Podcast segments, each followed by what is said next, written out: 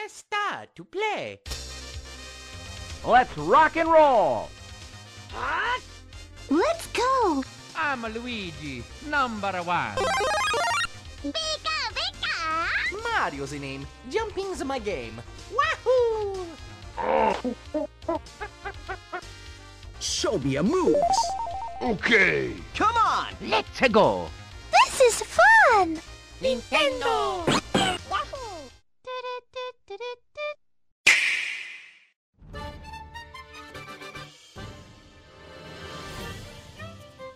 Pessoal, tá começando mais um N-Blast Cast e hoje vamos falar sobre a Nintendo. Mas o que, que a gente vai falar sobre a Nintendo? Hoje a gente vai falar sobre como a Nintendo se difere de outras empresas, como ela consegue dar aquele tempero especial em seus jogos e plataformas. E para isso, eu conto com uma equipe de profissionais com um convidado mais do que especial. Fala galera, eu sou o Guilherme Sarda e olha só, hein? Não deixe ninguém falar que você não consegue. Diga você mesmo. Eu não consigo. Caraca, eu tava aqui mó pensando, caraca, o cara tá mal motivacional. Não sabia, eu sabia que não ia vir nada. Mas é isso aí, fala galera, eu sou o Beniel e estou pronto para essa esgobernação desse programa que hoje será Tunais. Isso, isso aí, cara, é energia aqui. Eu só entendi totalmente, já tô totalmente desgovernado aqui já. Fala pessoal, aqui é o Gomide e este programa é patrocinado pela nova pipoca da Sazon. Oxi! que isso, louco? É pra gente dar aquele tempero especial aqui no cast. Ah. entendi. Piadinha, piadinha. Pra sódia. E eu sou o Luca, e como eu disse na abertura, a Nintendo tem aquele tempero especial, mas esse tempero é meio ardido às vezes. Aí a Sazon, ó. É, é patrocínio aqui. Muito bem, então, antes da gente começar, eu gostaria de lembrar a todos vocês que a gente tá lá no Spotify. Então corre lá, procura N-Blastcast e assina nossa playlist lá e comece a escutar o N-Blastcast no seu aplicativo favorito.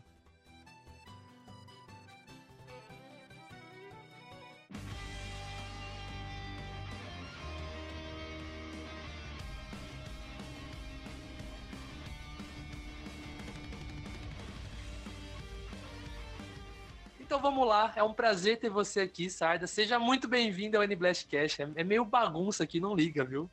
Muitíssimo obrigado, rapaziada. Vamos aí, bagunça que é boa. Então, como a gente faz aqui de praxe com nossos convidados especiais, para quem não te conhece, fala um pouquinho sobre você e seu trabalho para introduzir e chegar introduzindo para quem não te conhece. Tá bom. Bom, galera, prazer. Meu nome é Guilherme Sarda. Eu sou gerente de comunidades da Ubisoft Brasil e eu sou publicitário e professor de sociologia de formação. Trabalho aí com conteúdo para videogame e cenário competitivo já há algum tempo. Trabalho com vídeo, com conteúdo, com organização de campeonato, com interação com desenvolvedores, fãs, jogos. É o chacatablau do Escatabamba, né? Exatamente isso aí. Exatamente isso aí. Sarda, fala aí pra gente um pouquinho da, da sua história com os games, né? E como é que você chegou a trabalhar, a começar a trabalhar nessa área, né? Então, cara, eu, na verdade, para não se estender muito, né, eu vou falar um pouquinho da vida pessoal bem rápido e um pouquinho da parte, da parte é, de, de formação e tudo. Mas eu jogo desde muito novo. É, meu primeiro videogame foi um Master System, comecei a jogar com 3 anos. Sempre gostei, nunca parei de jogar. Tô com 32 anos. E na minha primeira graduação eu fiz Ciências Sociais, como eu comentei, né? Na verdade, meu foco. Hoje as pessoas já sabem por acompanhar, por eu contar um pouquinho. Mas na verdade, o meu foco era antropologia da religião, em especial aí o estudo dos movimentos de protestantismo histórico aqui no Brasil. Mesmo quando eu estava na faculdade, eu nunca parei de jogar e eu nunca parei de escrever, né? Então, para quem talvez não saiba, eu, eu era competidor de Street Fighter, né? Eu competi em torneios de Street Fighter aí por mais de 10 anos, competi, organizei torneio, fiz tutorial. Comecei, assim, acho que dá pra dizer que as primeiras coisas que eu fiz, a gente escrevia, eu escrevia, eu sou um dos fundadores aí do Portal Versus, que era um site de jogos de luta, e foi no Versus que eu comecei a escrever sobre games. Ali do Versus não parei mais. Depois eu fiz publicidade e propaganda, que tem um pouquinho mais a ver com o que eu faço hoje nos games, né? Apesar de que sociais me ajuda bastante também, porque a parte de antropologia, de estudo da cultura, óbvio que meu, meu estudo era religião, mas a gente tem que estudar todas as outras partes da cultura. Eu escrevi Portal Versus, depois eu fui escrever para o TV Game Over, que é um programa de TV que hoje passa, tem mais de 10 anos, ele passava na Band do Paraná, mas hoje ele passa na Play TV dos meus amigos Arthur Ribas e Thiago Ribas, do Game Over. E eu nunca parei, cara. Então eu organizava torneio, escrevia, escrevia o programa, até que surgiu a possibilidade de eu trabalhar na NZN, né, que é a empresa responsável pelo Baixa Aqui Jogos, Tecmundo Games, o Voxel, o Tecmundo, o Mega Curioso trabalhei quase três anos lá também. É, entrei como, como a parte de conteúdo só para videogame, mas a empresa foi tendo algumas mudanças, então acabei lidando com vários sites. E aí já faz dois anos e pouco que eu tô na Ubisoft, assim. A gente pode entrar em mais detalhes em alguma coisa, mas resumindão, assim, um pouquinho de um pouco de tudo. Fica meio longo porque é muita coisa. A gente vai ficando velho, aí vai ficando mais tempo, né? Que a gente tem que falar dessas coisas. mas é um pouco isso, cara. Sempre joguei a graduação sociais e e publicidade, e a minha formação de trabalho está ligada aí ao planejamento estratégico de conteúdo, redação, roteiro, apresentação e edição de vídeo. E, Sarda, é, uma pergunta assim que sempre tive curiosidade. O que exatamente faz um gerente de comunidade e como é trabalhar na Ubisoft Brasil?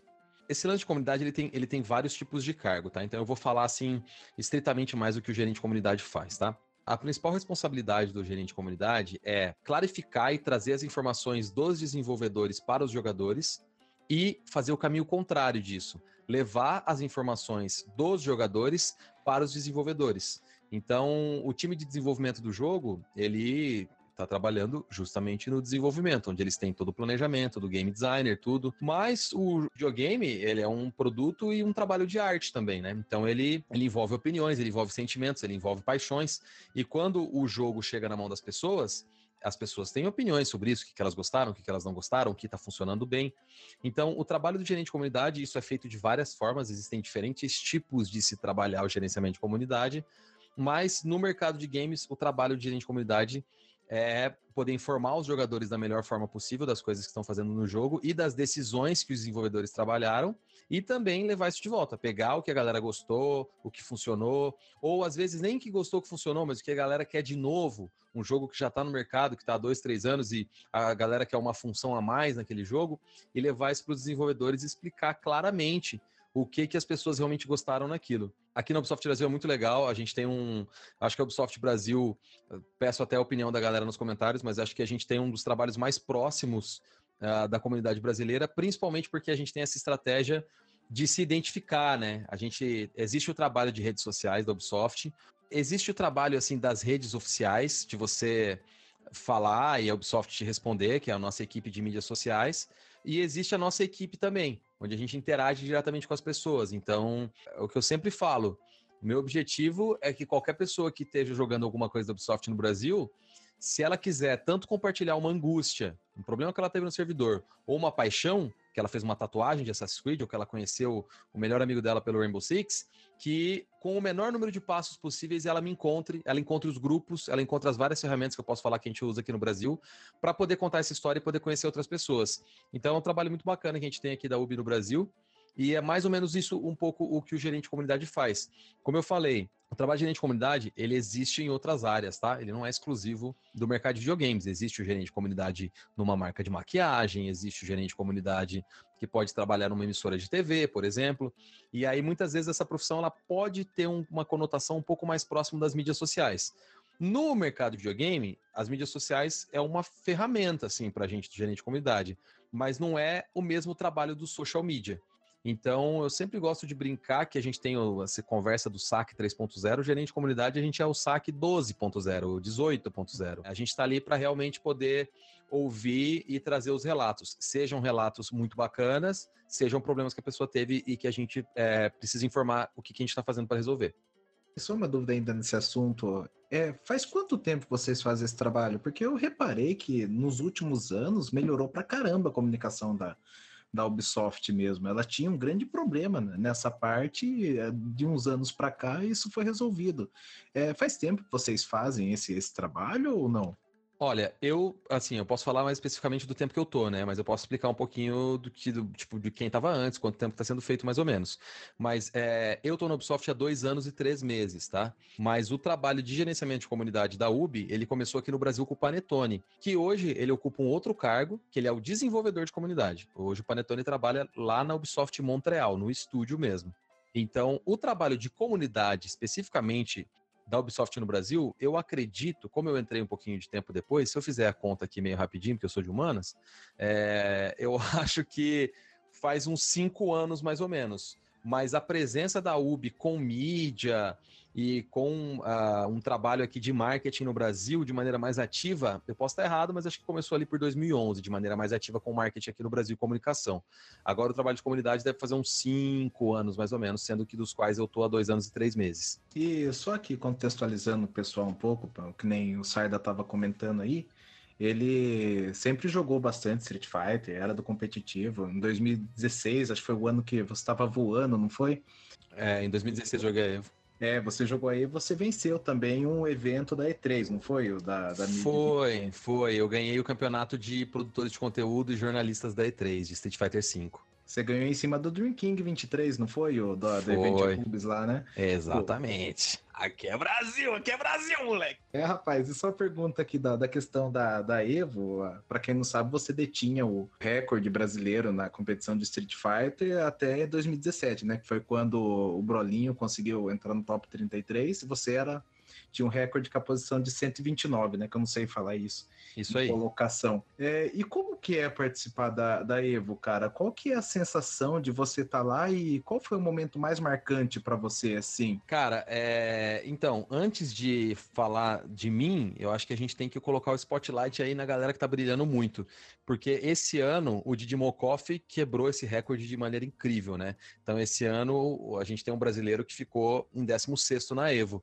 Talvez pra galera que vem de outros esportes, vem de um CS ou de um próprio Rainbow, onde os times brasileiros estão sempre indo muito bem, 16 pode não parecer um resultado muito bom, mas assim, imagina que o melhor resultado era o meu em 129. Grandes bosta, entendeu?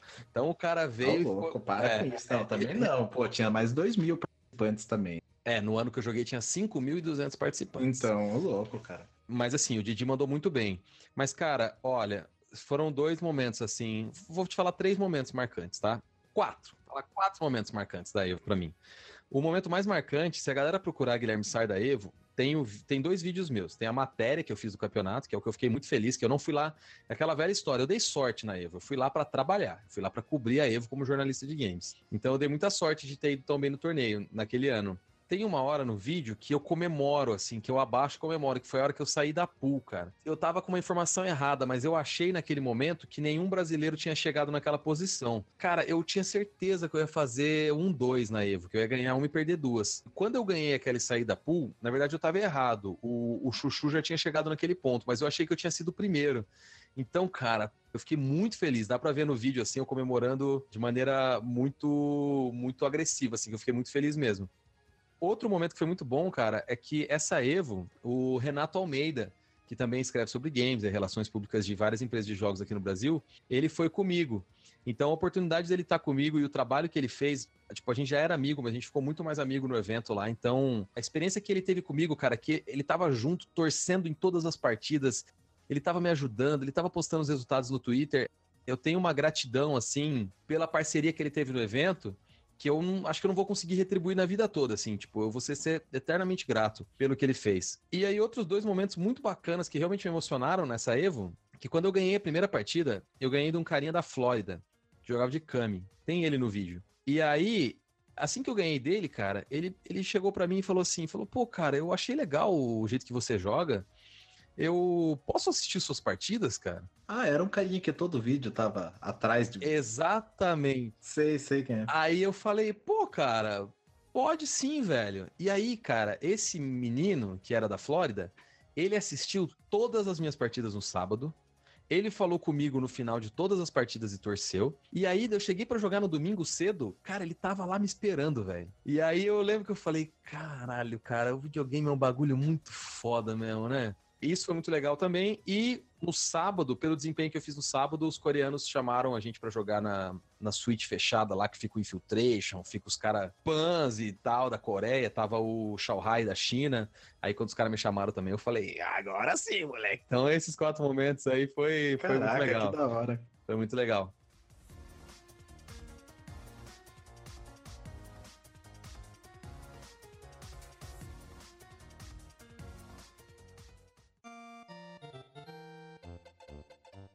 Então, vamos começar a falar agora do tema principal. O que, que faz a Nintendo se diferenciar das outras empresas? Então, eu queria começar perguntando para vocês, assim, já na lata, as duas principais franquias da Nintendo aí. Como vocês acham que Mario e Zelda sobrevivem com o tempo? Boa pergunta, eu vou deixar essa pro Gomid responder. Pra mim, ô louco, que é isso? Ah, cara, eu acho que é uma mistura, uma mistura aí de inovação com aquela puxada do clássico, né? São duas séries que, se você for parar pra ver, elas têm muito elemento nostálgico dos primeiros jogos, né? O, modelo mesmo nunca muda, mas ao mesmo tempo eles sempre arrumam uma mecânica diferente pra inovar o negócio e não ficar mais do mesmo. Então, ah, você já tem aquela aquele sentimento gostoso com a série, né? Você já conhece, você já gosta, e os caras vão conseguindo trazer coisas diferentes pra você e ao mesmo tempo não tirar aquilo que já te faz gostar da série. Acho que isso faz as duas sobreviverem tanto tempo assim. Eu penso exatamente assim, cara. Eu falo em diversos casts, assim, que se você perceber, tanto Mario como Zelda tem a sua versão 2D e a versão 3D. Então a gente vai ter aí o Zelda Link's Awakening, que vai sair dia 22 de setembro, tá logo aí. E assim, ele é uma visão assim, estilo Game Boy, tanto que é um remake, né, do jogo de Game Boy. Só que ao mesmo tempo a gente tem a, a- continuação de Breath em desenvolvimento, que é totalmente outro jogo. É a mesma coisa com o Mario. Tem o Mario Odyssey e tem o Mario, New, New Mario, Mario Maker, essas coisas que são 3D. Então, eu acho que eles nunca vão morrer, que eles estão sempre adaptando e homenageando para onde começou. O que eu acho, uma diferença que eu vejo entre o Mario e o Sonic, eu acho que o Mario, ele sempre sabe quem ele é sem nunca tentar inventar muita coisa. Tipo, não mija fora do piniquinho. It's me, Mario! E o Sonic, nossa, o Sonic já foi de tudo. Tem um jogo do Sonic que ele pega uma espada, vai salvar a princesa. Beija a humana. Pô, é, nossa, então, tipo, eu acho que por eles manterem a essência, eles acabam é, vencendo aí a barreira do tempo. Até perguntar pro, pro Sarda aí, Breath of the Wild foi realmente o jogo que você mais gostou? Como é que é? O que, que você acha dessas duas franquias aí? Ah, cara, sem dúvida alguma, assim, em jogos single player, o Breath of the Wild é o jogo da minha vida, assim. E eu lembro até hoje que eu já tava morando sozinho com a minha esposa, coisa que, já faz cinco anos, cara, que eu saí de Londrina e tudo, e isso não cai a ficha. Na minha cabeça, eu ainda tô lá, morando com a minha mãe, na padaria. E eu tava em casa jogando Breath of the Wild, minha esposa tava em casa. Aí eu falei, eu não acredito, velho. Daí ela chegou na sala, o que que foi? Eu falei, meu, tô com 31 anos e tô jogando o melhor jogo que joguei na minha vida. Eu não acredito como é que pode um negócio desse. O Breath of the Wild me pegou muito forte, cara. E o negócio que eu falo pra todo mundo que é, eu não sou fã de Zelda. Eu joguei o Link to the Past na época, gostei, mas nada demais. Eu não tive o 64, não joguei Ocarina. O primeiro Zelda que eu peguei, sentei e zerei foi o Wind Waker no Wii U. E, assim, com exceção do final, eu não gostei do jogo. Achei o jogo extremamente arrastado no meio. Então, quando o Breath of the Wild saiu e eu comecei a falar, cara, eu amei o Breath of the Wild. A pessoa falava assim, ah, mas você é fã de Zelda, né? Fã de Zelda é assim mesmo. Eu, não, cara, eu não sou fã de Zelda. Eu tô te falando, joga esse jogo. Se você nunca jogou, compra e joga, cara. Que você, mano, você não vai falar mais nada, cara. O jogo é incrível. Pra mim, assim, é uma, uma, uma explosão do tchacabum de emoções, velho. Também sou meio suspeito a falar sobre o Breath of the Wild porque me pegou, sabe? Sabe aquele final que emociona? Tanto ele quanto o Mario Odyssey também. Principalmente o Mario Odyssey, nem tanto o final, o final também, mas a, a- quando você pega a última lua, mais difícil lá, nossa, cara, é- é- parece que a Nintendo ela tenta homenagear o jogador e não o contrário, sabe? Parece que ela agradece quem tá jogando, o pessoal que tá jogando, e tipo, aquilo lá pegou tão forte em mim emocionalmente, porque eu não sei o que vocês acham, mas a impressão que a produtora tá pensando em você.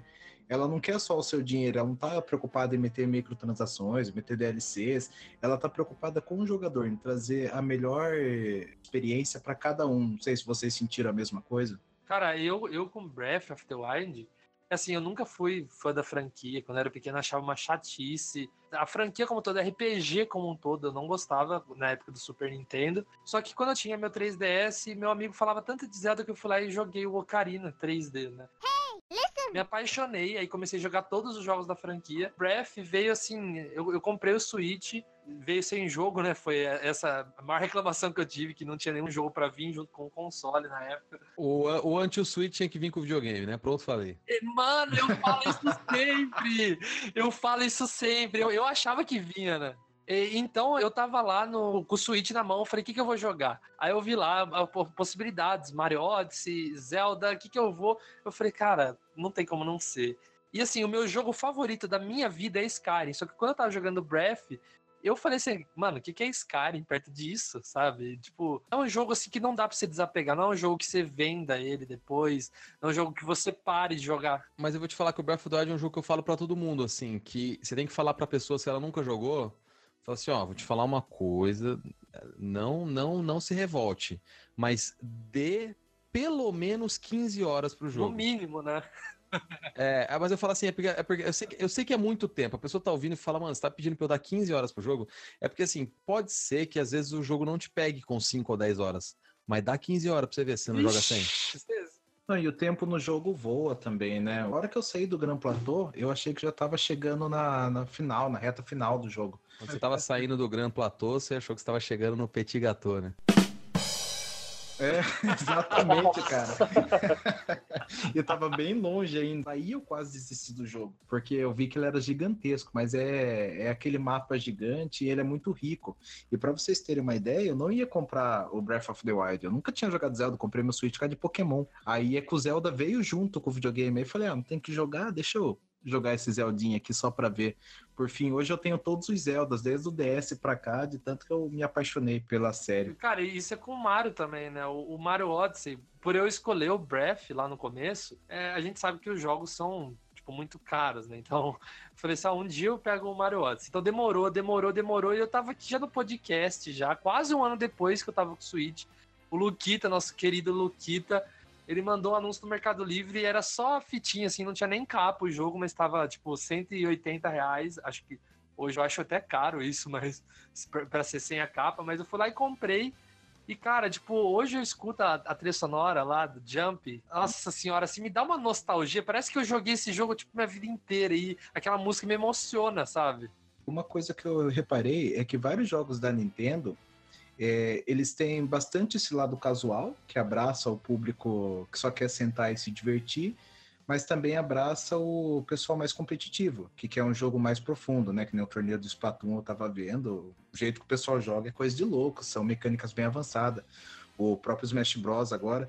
É, o que, que vocês acham que um jogo precisa ter para conseguir ser casual, competitivo ao mesmo tempo e abraçar vários públicos assim? Eu falo por mim, experiência minha, né? Então é minha opinião. Eu sei que o pessoal às vezes vive só de jogar competitivo, assim. Vamos colocar o Fortnite. Eu joguei, eu gostei e tal. Só que assim, às vezes você não consegue nem ter o prazer de jogar de tanto. De tão bom que são as pessoas, você não tem o prazer de começar a jogar ali, que você cai numa sala ali que os caras já te matam, você nem tem chance. Então é uma coisa que me desanima um pouco de cair pro lado competitivo. Eu sou mais casual. Que um jogo precisa ter é a competitividade. Pô, é meio óbvio que eu tô falando, mas olha o Mario Maker, né? Assim, eu sou competitivo na vida, mas em jogos eu não costumo ser muito. Mas eu posso estar jogando a fase mais de boa do Mario Maker. Eu quero terminar o quão rápido for pra eu tentar ganhar o recorde. É, eu já sou bem competitivo, assim, eu gosto bastante do lado competitivo e tem uma filosofia de design aí do, dos jogos de arcade, né? Que eu acho que a Nintendo segue muito, assim, que é o fácil de entender, difícil de, de masterizar, né? O que acontece é o seguinte, se a gente for pegar os jogos da Nintendo aí que tem potencial competitivo real, eu- desculpa se eu esqueci algum, né? Mas vamos pegar os principais aí. Tem o Smash, né? Que sem dúvida alguma é o maior de todos. A gente tem o Splatoon, a gente tem o Mario Kart e, de certa forma, agora a gente tem o, o Mario Maker, que eu ainda não, não sei dizer o quanto que ele, que ele entrega mesmo por causa de algumas coisas, né? Eu percebo que, assim, cara, a gente tem as informações aí de que a Nintendo... Acho que vocês sabem que existe uma, uma discussão aí contínua na comunidade Smash de que se a Nintendo deveria entrar com grana ou apoiar o, o Smash é, de fato, né? Porque a Nintendo ela faz eventos de convite, né? Os invitationals. Ela não, não contribui com as premiações da EVA, ela não A entra. Capcom faz isso, né? Capcom Pro Tour, tudo, ela, ela acaba incentivando, não incentiva. Então, mas aí é diferente, né? A Capcom Pro Tour é, um- é uma série de torneios próprias, né? A, a Nintendo, ela não só não tem essa série de torneios, como ela também, ela também não entra com um investimento nos torneios da comunidade, que é o que algumas outras empresas fazem, né? Ela se mantém mais neutra. E o que eu não lembro se a Nintendo já deu uma declaração disso, mas eu já li várias vezes a galera falando, eu não sei se é uma leitura da galera ou se é uma, uma informação oficial da Nintendo. Mas o que dá pra ver é que a Nintendo não, ela, ela- parece que ela tem um receio ou um planejamento de não confundir o público geral com o público competitivo. Ou seja, a Nintendo não quer que uma pessoa chegue na loja, veja o Smash e pense: ah, esse jogo não é pra mim, ele é competitivo, ele é de levar a sério, né? Ela quer que as pessoas pensem que o Smash é pra todo mundo e por isso que ela não entra muito. Então, o que eu percebo dos jogos, assim, é que primeiro, né, a gente pega o Smash e aí a gente tem um Sakurai aí por trás, né? Então, é, o bagulho é pesado, né? Mas se a gente pegar o Splatoon, o Smash e o Mario Kart, esses três principais, eles seguem muito isso. Eles são muito fáceis de, de se aprender. E, assim, eu não sei se alguém vai me tacar pedra do que eu vou falar agora, principalmente a galera da comunidade Smash, mas no geral, esses jogos, eles não esfarelam quando você leva ele para o mais alto nível competitivo. Eles se, eles se seguram. Óbvio, o Smash tem um monte de técnica e glitchzinho que vira técnica. O Mario Kart tem um monte de coisinha que dá para usar, mas todo mundo pode usar e eles não quebram. Então, de alguma forma, a Nintendo conseguiu, com essa atenção à finesse da gameplay que eles dão, felizmente esses três jogos, que são, acho que. Me desculpa se eu tô esquecendo algum, se vocês lembrarem de algum outro, me ajudem a lembrar.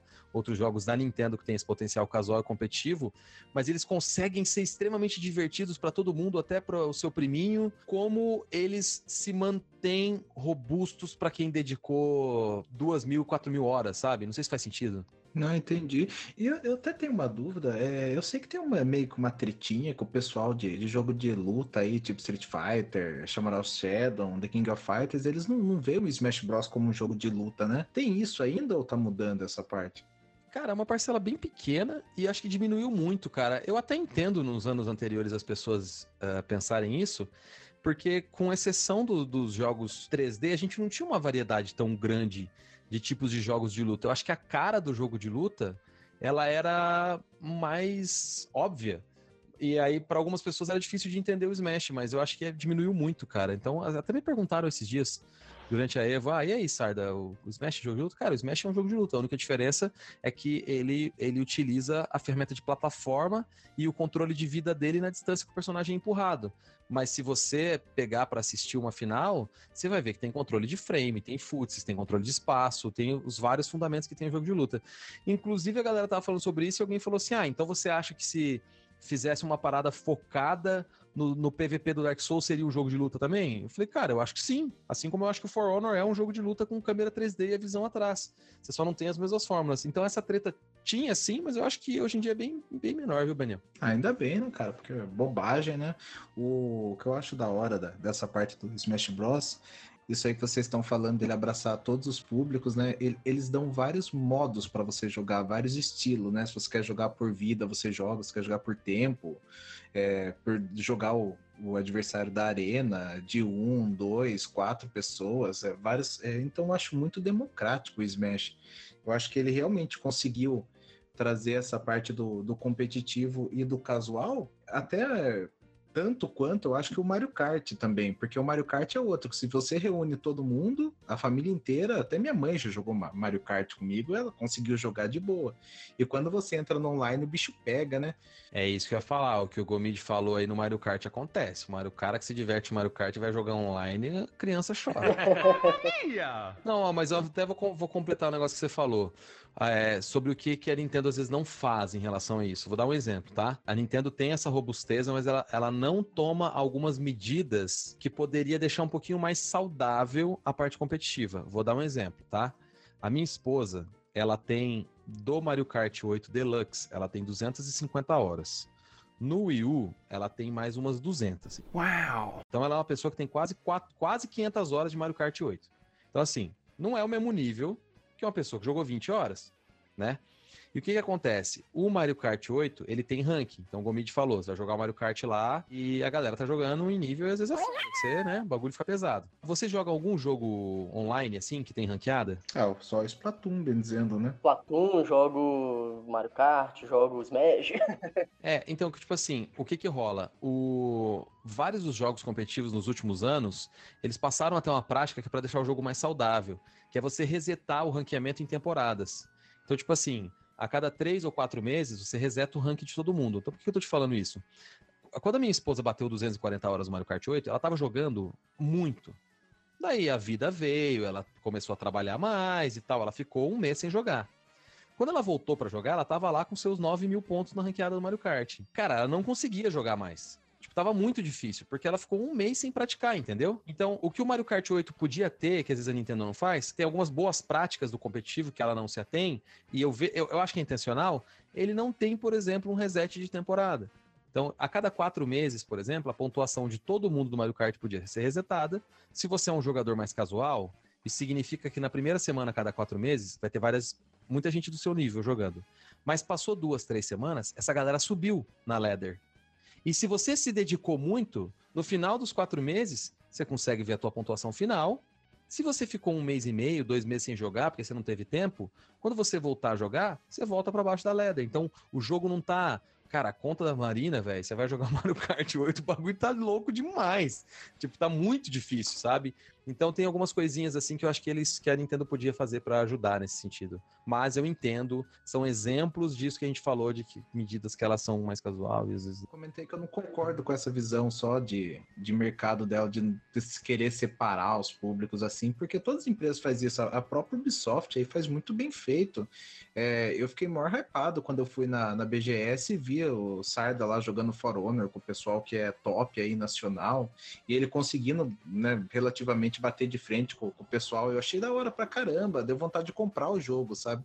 Então acho que Obrigado. o modo espectador. não, você jogou bem, você jogou com os caras lá, não foi? Você, você foi bem pra caramba, pô. Eu tenho 500 horas de For Honor. Tô louco. Tá explicado, então tá Chamando o explicado cara de por quê. casual aqui. Não, meu, o cara joga pra caramba, é isso que eu tô falando. Mas é que aqueles caras têm 4 mil, os caras jogam muito. Mas eles pegam leve com a gente. A gente pede também, né? A gente pega, eles pegam leve, eles pegam leve. O molecada joga demais.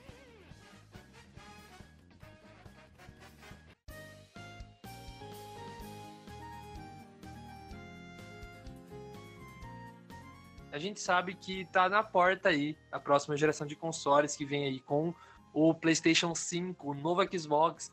Talvez a gente pode incluir um Stadia e tal.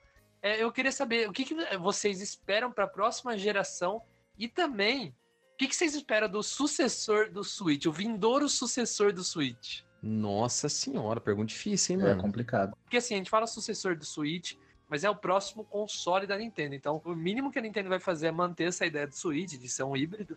Ah, então eu vou te devolver essa pergunta. Quanto tempo você acha que vai demorar pra vir esse sucessor? Quantos anos?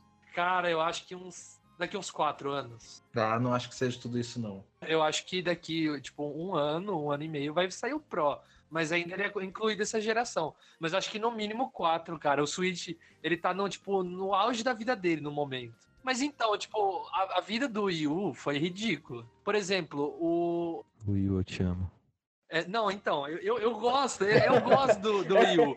Não gosta, não. Não vem fazer pose. Não, aqui, eu gosto. Tô zoando, Eu gosto. continua. Eu, aliás, quero comprar um. Eu não tive essa chance ainda. Mas, é, assim, a, a gente não pode negar que a vida foi ridícula. Tipo, o Wii U chegou em 2012 e em 2016 ele tava mais do que morto, né? Aliás, ele sempre foi morto, infelizmente, assim, no sentido de, de mercado, né? Na minha casa, na minha casa tá rolando. Na minha casa tá vai jogando. rolar.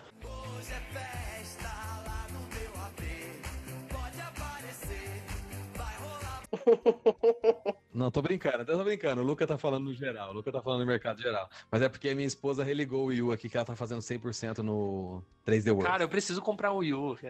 Eu já falei, o Lu- o Luquita ele comprou um recentemente.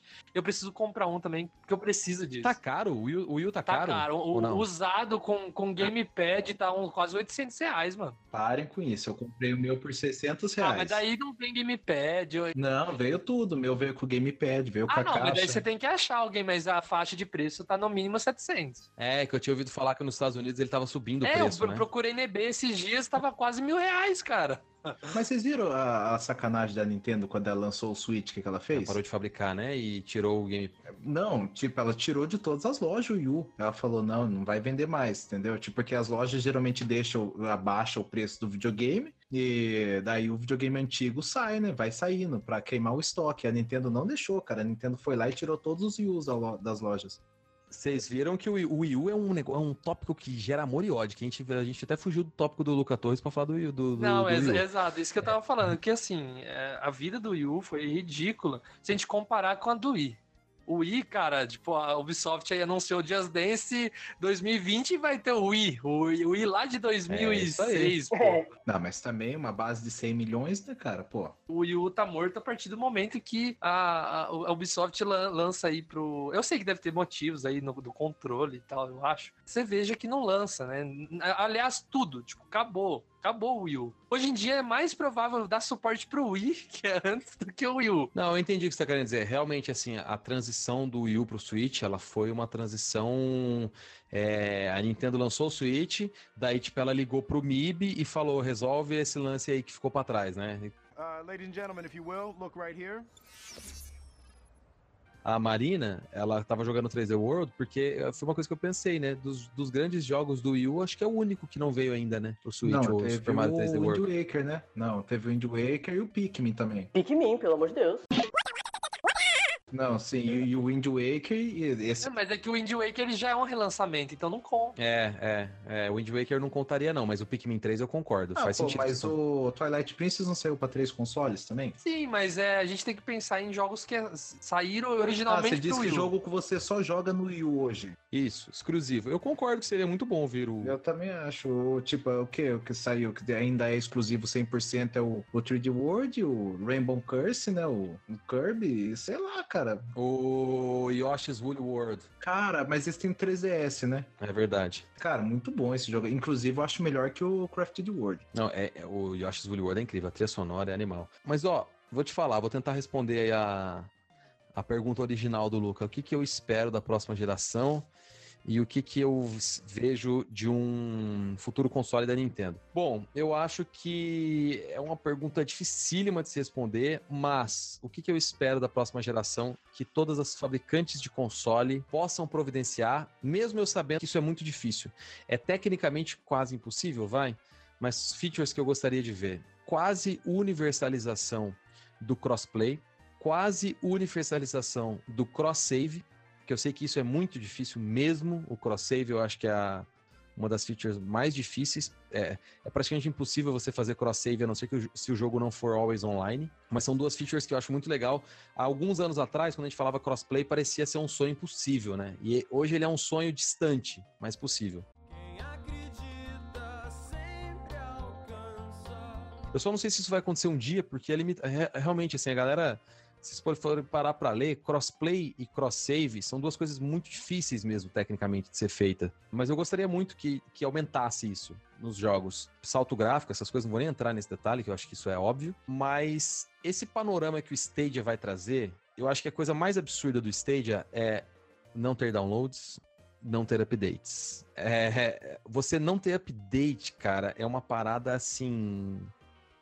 A gente tem que sentar e conversar três horas para entender as consequências. Quando você pensa assim, ah, é super simples, não vai ter update. Cara, às vezes, quem nunca jogou um jogo que gostava tanto do game, que tinha uma feature no 1.2 e saiu 1.3 que mudava essa feature, você falou, eu vou deixar meu videogame offline e vou jogar um pouquinho mais de tempo na versão mais antiga Nossa, verdade. Isso Uhum. tem mesmo.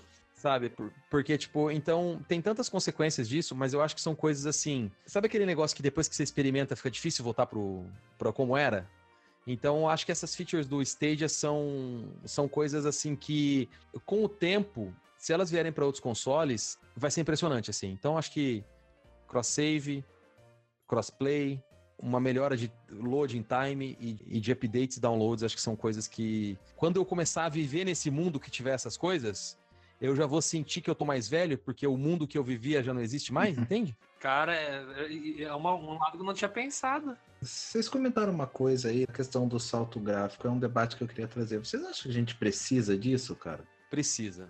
Ah, com Tá certeza, tão- Ben. Eu tô achando tão bonito, cara, os jogos de, de hoje em dia que eu- não sei mais pra onde a gente vai, entendeu? É que a questão não tá no realismo, e sim no que é possível fazer. É, eu acho que assim, uma qualidade melhor é diferente de um gráfico realista. É exatamente o, que o Zelda faz, né? né? Você ter, você ter um negócio mais redondinho, mais polido, tá? Eu acho que isso vale muito mais do que um negócio que parece que você tá assistindo um filme, saca? E é nisso que eu acho que tem que focar. É isso que eu tô falando. tô- É assim, a- a- lá atrás, se a gente olhasse que aqueles jogos de futebol do Super Nintendo, a gente falava, caramba, isso aqui é muito real. Exatamente, é Gran Turismo, Gran Turismo 2. Você falava, meu, falava, nossa, mas nunca que vai ser melhor que isso aqui. Sabe por que, que eu tô entrando nessa, ne- nessa, nessa questão? Porque assim, fazer um gráfico melhor, mais bonito, mais detalhado, um mundo grande dá mais trabalho. Isso envolve tempo de produção para tudo. E a gente já está vendo hoje que as empresas é, elas precisam, o custo de produção está aumentando cada vez mais, então elas precisam vender mais dos seus jogos, precisam fazer um marketing mais agressivo e, consequentemente, colocar DLC justamente para isso, né? Muitas empresas realmente colocam DLC como algo para trazer, expandir o jogo para os jogadores, mas também tem alguns jogos, algumas empresas que fazem isso de forma predatória, justamente para puxar o seu dinheiro. Por quê? Porque se ela não vender a DLC, se ela não tiver a microtransação, ela não consegue ter o lucro desejado com aquele jogo, né? Até saiu a matéria da Activision ano passado que foi teve recorde de arrecadação com microtransação. Os jogos mobile estão aí para mostrar o quanto que as microtransações trazem. E, e por que que tem isso? Porque hoje eles demoram muito, o custo de produção está muito alto, geralmente por buscar maior capacidade gráfica. Porque se você for ver a jogabilidade, embora esteja mais refinada, não é o maior custo do game. Por isso que eu perguntei, vocês acham que a gente precisa disso? Precisa de algo assim que vai encarecer mais o, o produto para a empresa e, consequentemente, elas vão ter que repassar isso para o consumidor?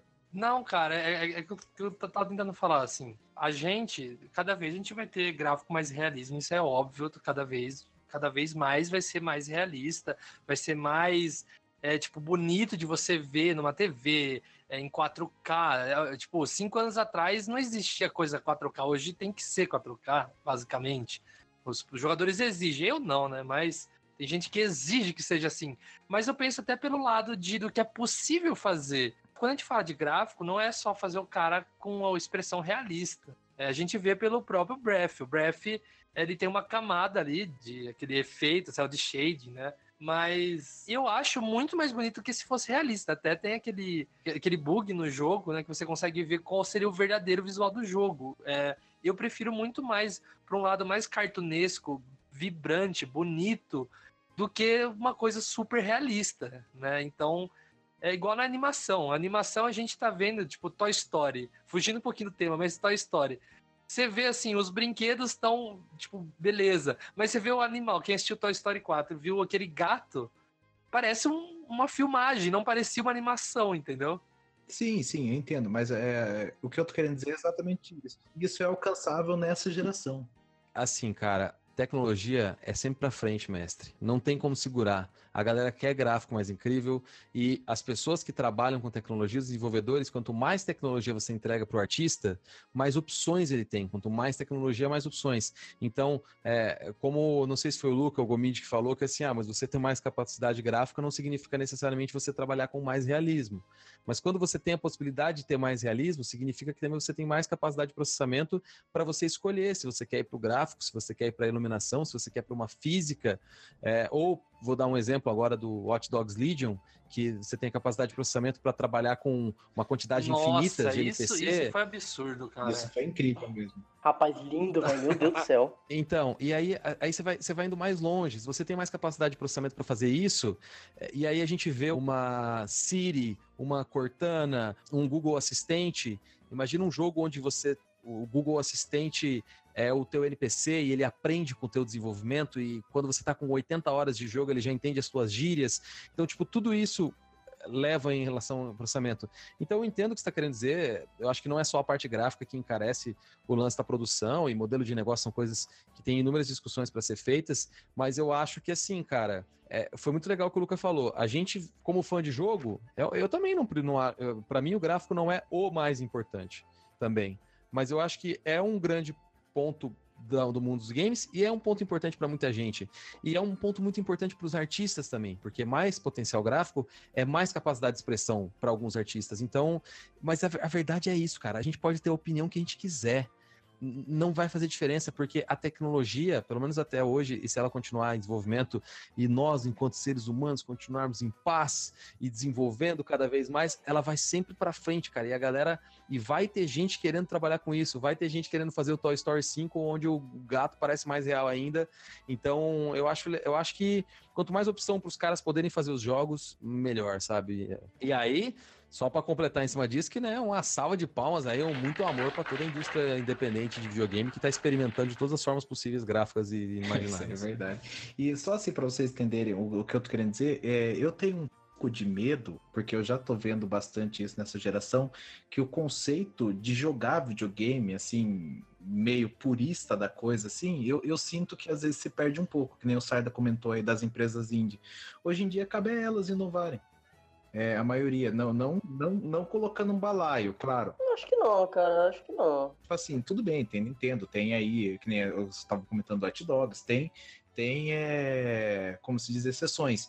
Mas ah, o conceito de videogame em si, eu creio que tá um pouco meio que se perdendo. Por isso que um Zelda impressiona tanto, sabe? Porque ele não, não é igual aos outros sandbox, ele sai um pouco da casinha, ele mostra que a qualquer pedra do cenário você pode interagir. Então, é esse o meu ponto, sabe? Eu- minha preocupação é Eu entendo, mas olha só, o jogo que você tá falando, ele saiu agora, ele saiu em 2016 e trouxe essa, entendeu? Então, tipo, tem, eu entendo o que você tá falando assim, é que tem muitos mais jogos saindo. Então, tipo, tem mais tipo de jogo pra todo mundo. Então, às vezes o tipo de jogo que você não gosta, se hoje existia dois, agora tem 20, porque tem mais jogo. Só que ao mesmo tempo, também tem mais jogos mais do mesmo. Uh, Sim, porque tem uma, tem uma variedade muito grande. Só que é sempre é um negócio que eu sempre que, a gente tem que sempre pensar assim. A gente joga muita coisa. Então, quanto mais a gente joga, também fica cada vez mais difícil a gente ser surpreendido. E é uma coisa. Com quantos anos vocês estão? Quantos anos vocês têm? Eu tô com 28. 24. Tenho, vou fazer 23. 24, 23 e 28. Assim, ó, vocês com certeza, 23, 24, 28, vocês devem ter visto vários amigos parando de jogar. Por diversos motivos. Sim, por, sim. por causa da vida, por causa de filho, por causa de tempo, ou às vezes por causa de um, um tédio com o jogo. E vocês, muitas vezes também, pode ter acontecido um momento que, tipo, igual você falou, Benel, teve algum jogo assim que você não curtiu e tal. Então, é, esse lance de ter mais jogo, de ter mais gente fazendo, e, por exemplo, uma coisa que é legal, mercados e países menos desenvolvidos, como o Brasil, como África, como alguns países, óbvio, a galera vai falar do CD Projekt Red que eu vou falar agora, mas alguns países, sei lá, do leste europeu, por exemplo, quando a gente tem essas outras culturas fazendo jogos, é o nosso papel, se a gente quer continuar jogando pro resto da vida também, é a gente procurar de tudo isso que está sendo feito, o que que surpreende a gente? Tem mais gente no mundo jogando, o mercado chinês está abrindo, tem, como eu falei, se tinha um jogo que você não gostava, tinha dois, agora tem 20, só que também tem cada, cada dia tem uma possibilidade nova de alguém, através dessa popularização disso em todos esses mercados, tá fazendo talvez o meu Breath of the Wild quando eu tiver 41 anos, sabe? De eu jogar e falar, não, agora eu joguei o melhor jogo da vida. Então eu entendo a sua preocupação, mas eu acho que o futuro é mais brilhante e tem mais possibilidade de te fazer feliz do que te fazer angustiado em relação a isso. Não tenho nada a acrescentar porque você falou tudo.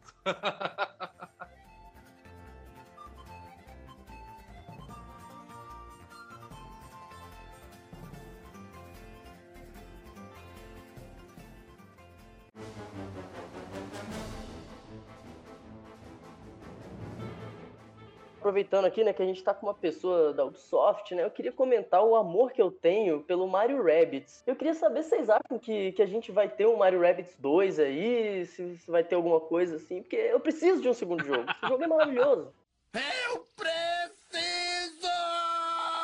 Cara, eu não tenho nenhuma, eu não tenho nenhuma informação sobre algum novo jogo Mario Rabbids, mas o que eu posso falar é que eu também amo Mario Rabbids, fiz 100% no Mario Rabbids. Infelizmente ainda não tive a oportunidade de conhecer o Davi Soliani, que é o diretor do jogo, que é um deve ser um cara incrível também. Concordo contigo, cara. Eu amo esse jogo também, é um jogo sensacional e acho que você vai concordar comigo no que eu vou te falar assim. Pegou muita gente de surpresa, né? Exatamente, cara. Nossa, eu ia falar isso. Cara, foi um jogo que veio do nada, assim, tá ligado? Eu vi o trailer, na hora que eu olhei o trailer, eu falei, pô, não sei, meio esquisito. Mas eu falei, pô, vou pegar pra jogar. Aí peguei pra jogar, cara, que coisa maravilhosa. Eu- Eu fiz numa tacada 100%. Eu não desliguei o console, eu fui direto, fiz 100% do jogo e tal. E aí relaxei, tá ligado? Aí fiquei esperando sair a DLC lá do Donkey Kong. Aí quando saiu a DLC do Donkey Kong, fui já jogar direto lá, zerar do Donkey Kong também. Nossa, é muito, muito bom, cara. Deixa eu perguntar uma coisa. Você teve dificuldade com a DLC do Donkey Kong? Então, a minha dificuldade foi mais em questão de saber pra onde eu tinha que ir, porque ela não foi tão direcionada quanto o jogo normal. Mas dificuldade no jogo mesmo, nas, nas lutas, essas coisas, não tive, não. Eu tive um pouquinho no começo porque ele muda, né, algumas coisas de gameplay do jogo base. E aí eu já tava com umas 70 horas do jogo base. E quando eu fui jogar a DLC, é, algumas coisas eu tive que reaprender. E aí no começo eu até falei, caralho, mas o bagulho não funciona, não é? Por exemplo, que o, o Donkey Kong, por exemplo, ele tem como. Ele abraça algumas unidades do, do, Uhum. do cenário, né? Então é uma mecânica nova. E aí eu confesso que no começo aí é. Deu uma sofrida. Pra mim, essa adaptação com as mecânicas novas foi bem de boa. Eu achei que o jogo deixou bem explicadinho ali essa parte, né? É, falou, ah, o Donkey Kong pra fazer isso, tá? Você lê os ataquezinhos ali e fala, ah, ele pode agarrar o cara e jogar lá, lá longe. Aí eu, beleza, eu posso agarrar e jogar lá longe. Então eu fui só testando ali, né, na primeira luta mesmo, tal, pra ver como é que era, mas foi bem, bem tranquilo, cara. A maior dificuldade do Prospects aí que eu tive foi pra fazer o 100%, porque tem umas missões que você tem que descobrir o jeito certo, né? Não basta você ter Uhum. habilidade, você tem que fazer, puxar o quadradinho certinho, você tem que, é, você tem que ir tentando várias vezes pra você conseguir, mas o jogo em si é incrível, cara. Acho que eu joguei 80 horas e foi os 80 dólares muito bem gasto da, da minha vida, porque jogo maravilhoso, cara. Não tem, não tem É, reputação. o que você falou é pra fazer para fazer 100%, né? Isso. Fazer 100% você É. tem que decorar as ordens. Os desafios tem uns que, meu Deus do céu, sangrei o dedo pra fazer 100%. Tem, você tem que esquentar Nossa, eu, bastante. eu, parei pra cabeça. conferir aqui agora. O Mario Rabbids é o meu terceiro jogo mais jogado do Switch, com 170 horas. Nossa senhora. Caramba! Cara, e, e sem, sem brincadeira, o anúncio dele foi lindo, hein, né? O diretor lá, Foi, quando foi. a hora que o Shigeru Miyamoto subiu no palco, o diretor se emocionou quando ele elogiou. Foi, foi maravilhoso.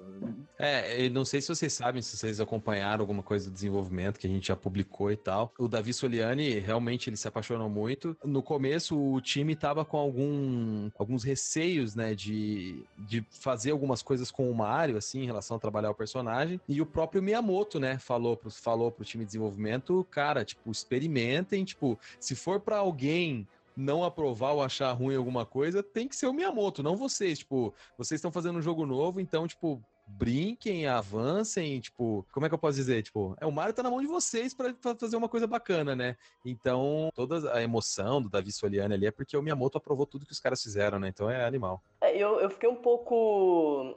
Não sei, fiquei um pouco pé atrás também, né? Quando eles anunciaram o jogo, por ver, sei lá, o Mario, tipo, com arma atirando nos outros. É um negócio que eu nunca achei que eu fosse ver, né? Ver isso ser aprovado e tal, e, e dar certo, cara, foi, foi um negócio tão bonito, foi uma surpresa tão, tão legal que eu quase chorei junto com os caras no palco ali. É animal fazer os combos, né? Você vai, você vai lá e os combinhos que dá pra fazer, você vai lá e triga o stair, aí você já deixa o boneco trigado no stair, aí você dá o tiro que empurra, aí quando você empurra ele vai trigar o stair, daí você já sabe que o cara vai ser arremessado lá, eu tô ligado Pô, como é é que é.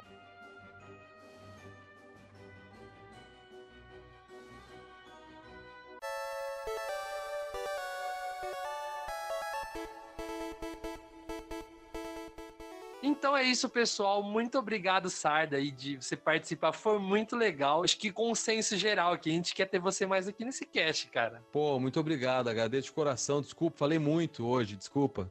É, Não, que isso, cara.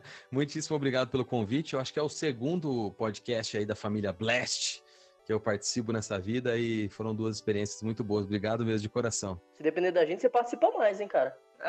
Olha aí. Olha essa fera aí, bicho. Eu falo, cara, é o único cara que eu sou fã de verdade desse, desse maluco aí. Oh, obrigado, velho. Obrigado de coração. É... Ainda mais vocês sabem, né? Eu participo de tudo, joguei Street, tô na UB, tem muita coisa, mas tem um carinho muito grande aí pelos arcades, pela Nintendo e tudo. Então é, é sempre uma empresa gostosa da gente falar.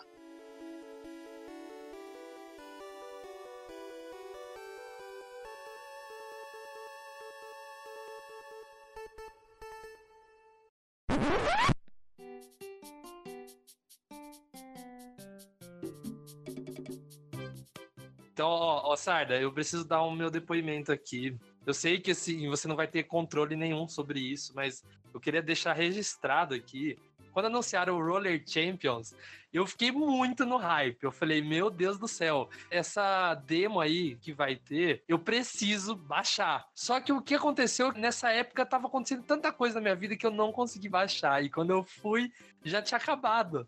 Então, cara, eu, eu vou falar pra você que eu tô triste. Assim, eu sou viciadaço em Rocket League. Por isso que eu me amarrei assim na ideia que assim consegue ser diferente, mas também agradar quem gosta de Rocket League como eu. Então, eu não vou aguentar até 2020 pra jogar. Você quer que eu arrume uma demo pra você, pra você jogar o Rocket Eu quero, League? Eu, eu eu quero, quero, eu quero. eu, Falei não, eu primeiro. falei primeiro, eu tô, tô falando aqui, meu. Não, eu falei que eu quero primeiro. Então eu vou te falar, eu não posso arrumar a demo, mas se eu te arrumasse, você ia precisar de 14 máquinas pra rodar ela. Então, louco. Mas você acha que na BGS É. vai, vai ter alguma coisa? é, não posso comentar ainda nem nada do evento. O que eu posso te falar, cara, é que eu também adorei o Roller Champions. Na verdade, é o jogo da Ubi que eu também um dos jogos da Ubi que eu tô mais hypado pra vir aí. E eu não tenho ainda nenhuma novidade sobre a BGS. Mas no caso, a gente levou o jogo para Game XP e eu fiquei muito feliz porque foi um trabalho da, da Ubisoft Brasil inteira, mas a iniciativa foi minha, na verdade. Eu que, que consegui conversar com o diretor, né, o Luke Santonge, que é o, o diretor do Roller Champions lá na E3, e consegui trazer ele para Game XP. Também gostei muito, cara, gostei muito. Espero que ele venha antes, é, o quanto antes, que eu falei brincando, só para explicar o lance dos, das 14 máquinas. é, e falar um pouquinho dos bastidores para vocês aí. Às vezes, as demos de evento, elas dependem de servidor. Além de depender de servidor, ela depende que todo mundo conecta. Então, por exemplo, o Roller Champions é um jogo 6 contra 6. Então, a versão mínima para você rodar o Roller Champions, você precisa de no mínimo 7 computadores. Porque você precisa de o servidor rodando o jogo, mais as seis máquinas para conectar. E Nossa. é, porque é a versão de desenvolvimento. Então, infelizmente, eu não, não consigo arrumar a demo fechada que teve na E3. Mas eu espero que tenha mais testes, cara. E eu fico muito feliz de você falar isso, porque eu tô querendo conhecer também a galera que curtiu o Roller Champions, porque eu gostei muito do Roller Champions. Inclusive, tem várias ideias do jogo. tá? Acho que eu não sei se o- eu não sei o nome oficial do estágio que ele tava, eu acho que era Alpha, é, não tenho certeza. Posso estar errado, desculpa, não me cotem sobre isso, não sei o estágio, às vezes eu falo que a Alpha era pré-Alpha, era Technical Test, não sei o nome, que se eu falar errado eu tô ferrado. É, mas eu gostei muito e é legal ouvir isso porque eu quero conhecer mais gente que curtiu, cara. Porque quando o jogo sair, com certeza eu quero jogar com todo mundo, que eu gostei bastante também. Vamos jogar aí quando sair, então. É, nós três já vamos jogar, cara. Já já já estamos montando time aí.